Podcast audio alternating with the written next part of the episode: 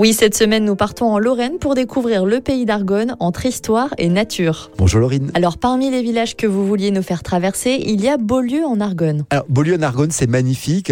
Plus qu'un village, c'est un jardin. Il y a plus de 14 000 plantes. Ça fait partie euh, des plus beaux villages fleuris euh, de France. Et côté euh, patrimoine, on a un pressoir du XIIIe siècle, les vestiges d'une abbaye qui ont été détruites pendant la Révolution. Et surtout, on a un beau panorama sur la Meuse, les forêts d'Argonne qui sont tout environnantes. C'est superbe. Plus loin, vous nous proposez de faire une petite pause dans une ville fleurie à Semide. Ça, c'est un autre village classé 4 fleurs qui est situé un peu plus au nord. Donc, c'est le point de départ de plusieurs sentiers de randonnée en VTT. Alors, ce qui est de sympathique, mais en saison forcément, les prairies à orchidées, on les appelle des pelouses sèches. C'est absolument magnifique pendant la floraison. Il faudra attendre le printemps. On attendra donc le printemps pour les fleurs, mais l'histoire avec un grand H n'a pas de saison, Stéphane. Oui, quand on est à Argonne, c'est vrai que ça c'est important. Euh, à Sémile, on a la nécropole nationale d'Orfeuille, parce que c'est vrai que c'est un territoire qui a été très marqué par la Grande Guerre. Et dans cette nécropole, on a quand même 1312 soldats français, 6 soldats russes qui sont morts pendant les combats. Et puisque nous sommes au cœur de l'histoire, impossible de ne pas s'arrêter à Valmy. Autre grande bataille, bien sûr, hein, qui a été à l'origine de la première République française. Alors,